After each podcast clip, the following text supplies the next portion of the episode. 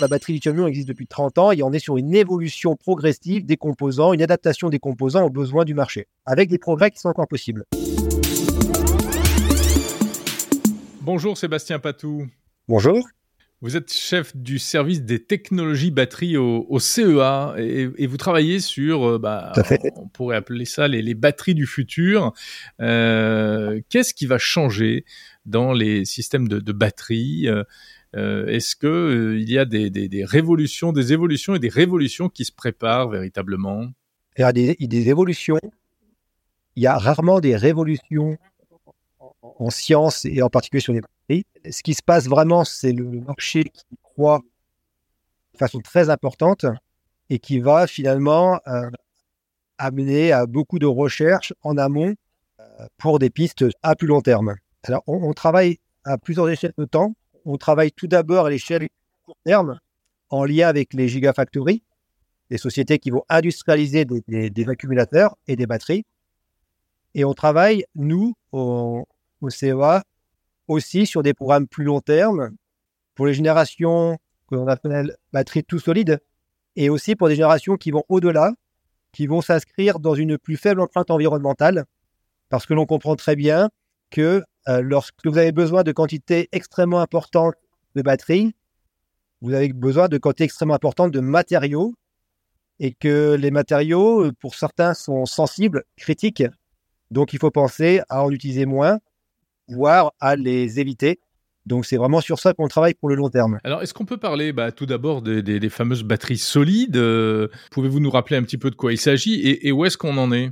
Alors les batteries solides sont une, évolution de la, des technologies lithium-ion classiques dans lesquelles on a un électrolyte qui est liquide. C'est un liquide qui va transporter les ions lithium d'une électrode à l'autre. Dans le solide, on, ce transport est beaucoup plus difficile. Par contre, l'électrolyte solide apporte une certaine stabilité et sécurité et va permettre, et va permettre d'utiliser des composants euh, tels que le lithium métal qui vont permettre d'aboutir à des densités d'énergie plus importantes et donc avoir plus de kilomètres d'autonomie pour votre véhicule électrique. Donc vous comprenez qu'on a un intérêt technique, mais aussi des verrous à, passer pour améliorer la, la, conduction, la conductivité, le transport des ions et pour pouvoir avoir une batterie fonctionnelle et donc le travail se situe à ce, à ce niveau-là. Les verrous en question, qu'est-ce que c'est? Où est-ce que ça bloque encore?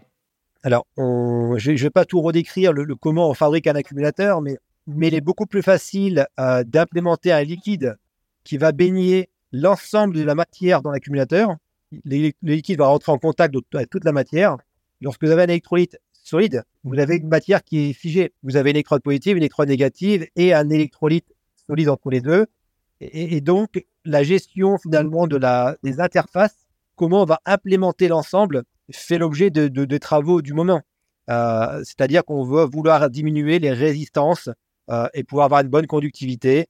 Euh, et donc, ça va passer, si je sais un mot finalement, c'est comment implémenter un électrolyte solide. C'est l'implémentation, la mise en forme pour faire un accumulateur fonctionnel qui aujourd'hui est, le, verrou.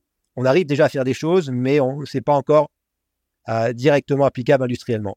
Et c'est pour ça qu'il y a un laps de temps entre, entre ce qu'il va y avoir dans la Gigafactory euh, aujourd'hui, ce qu'il y a déjà, ce qui commence à sortir dans nos Gigafactories en France et en Europe, et ce qu'ils pourront implémenter dans 5, dans 10 ans, dans 15 ans, euh, à, grande échelle. Voilà. Donc le solide arrivera dans quelques années, mais sur des, marchés de niche dans un premier temps sans doute, et pas tout de suite, va pas remplacer euh, les lignes de fabrication du moment. Et à terme, ce sera dans, dans les véhicules notamment, etc.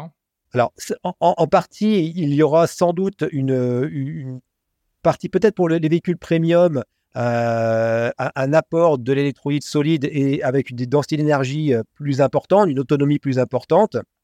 Euh, la proportion en, part de marché, je ne la connais pas, on ne sait pas encore. ce qui prend beaucoup d'ampleur, et ça sera sur le second temps. en tout cas, c'est l'échelle que je vous disais après, mais qui commence dès maintenant avec des matériaux déjà empreintes aujourd'hui, dans, une batterie, vous avez du nickel, du cobalt, du manganèse. Euh, on parlait plus du tout en Europe des, matériaux à base de fer. le phosphate de fer revient dans les roadmaps au niveau mondial. On va voir comment ça arrive en, Europe et en France.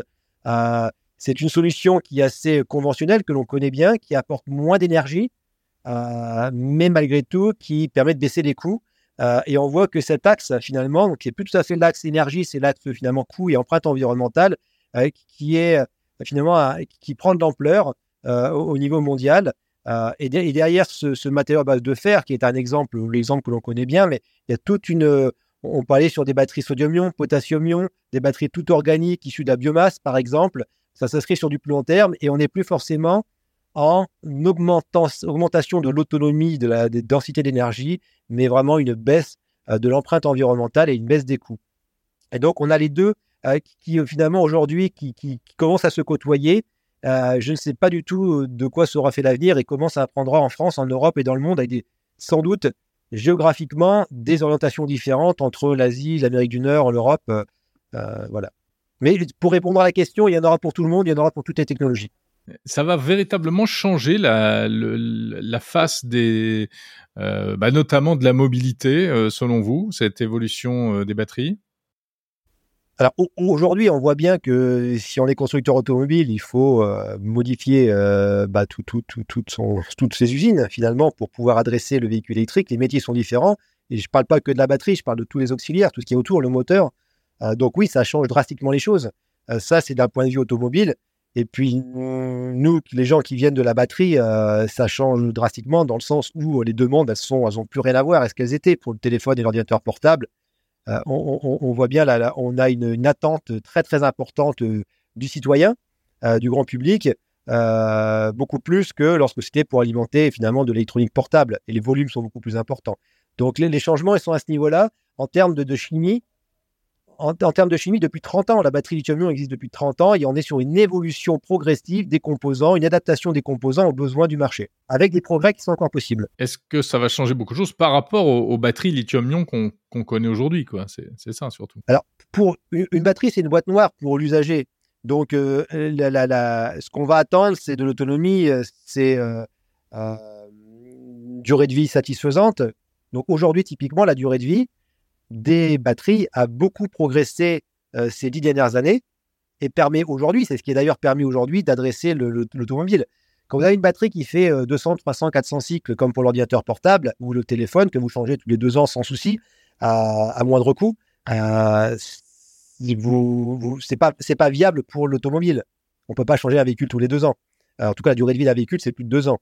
Euh, donc ça, la durée de vie a progressé, a permis d'adresser le marché automobile. Maintenant, pour vous, utilisateurs au quotidien, bah, à, part ça, ça change pas grand-chose.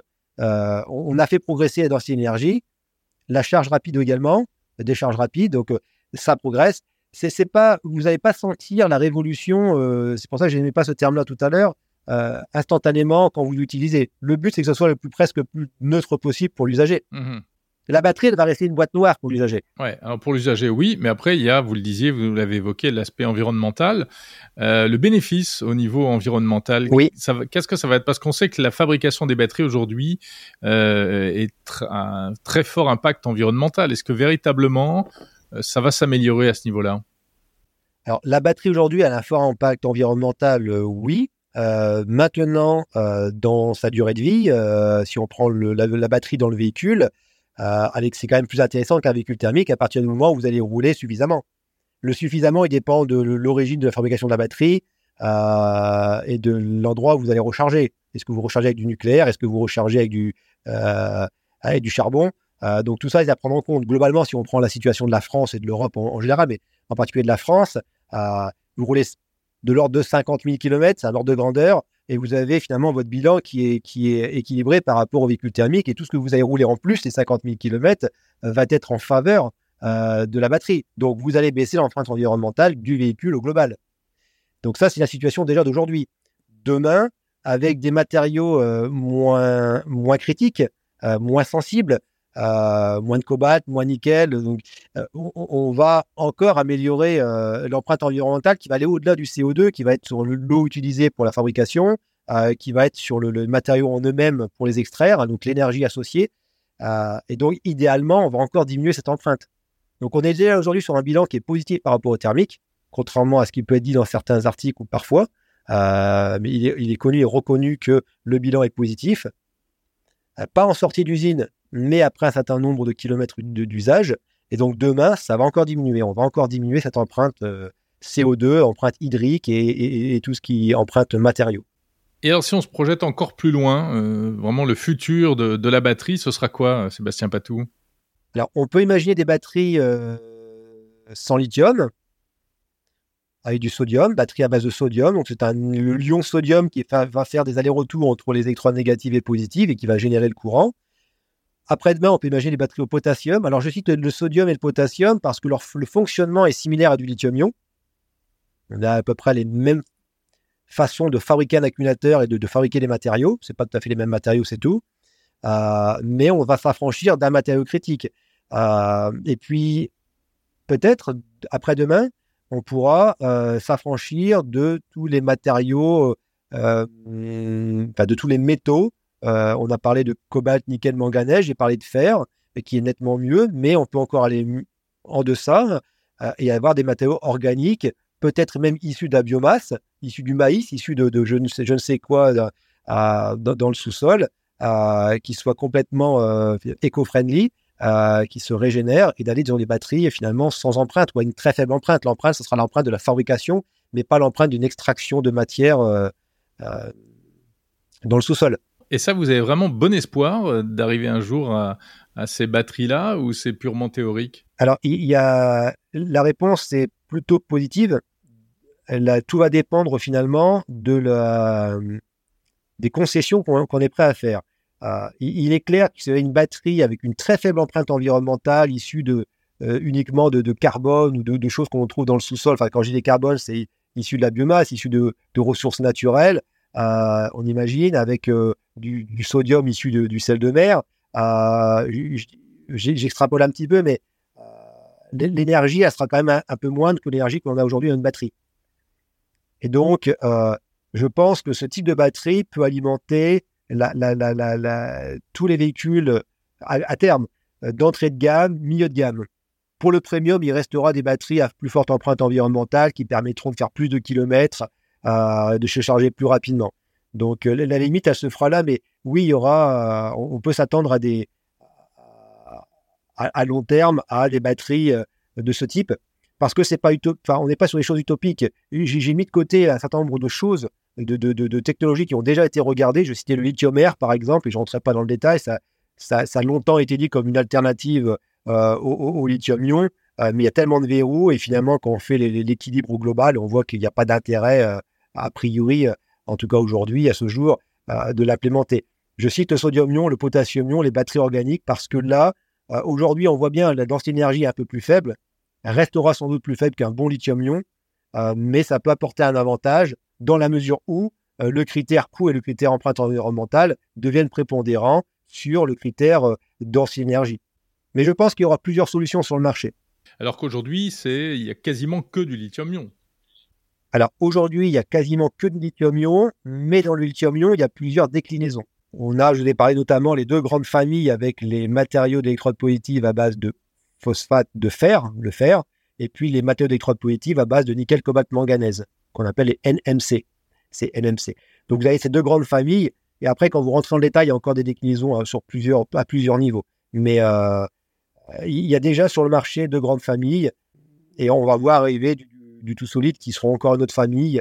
Donc il y a quand même dans le lithium-ion, c'est pas une technologie, c'est un ensemble de technologies, comme le seront le sodium-ion, le potassium-ion, les batteries organiques. Euh, on, a des ensembles de, technologies euh, dans ces, euh, finalement, dans, dans, ces grandes familles de, chimie. Merci Sébastien Patou, chef du service technologie batterie au CEA.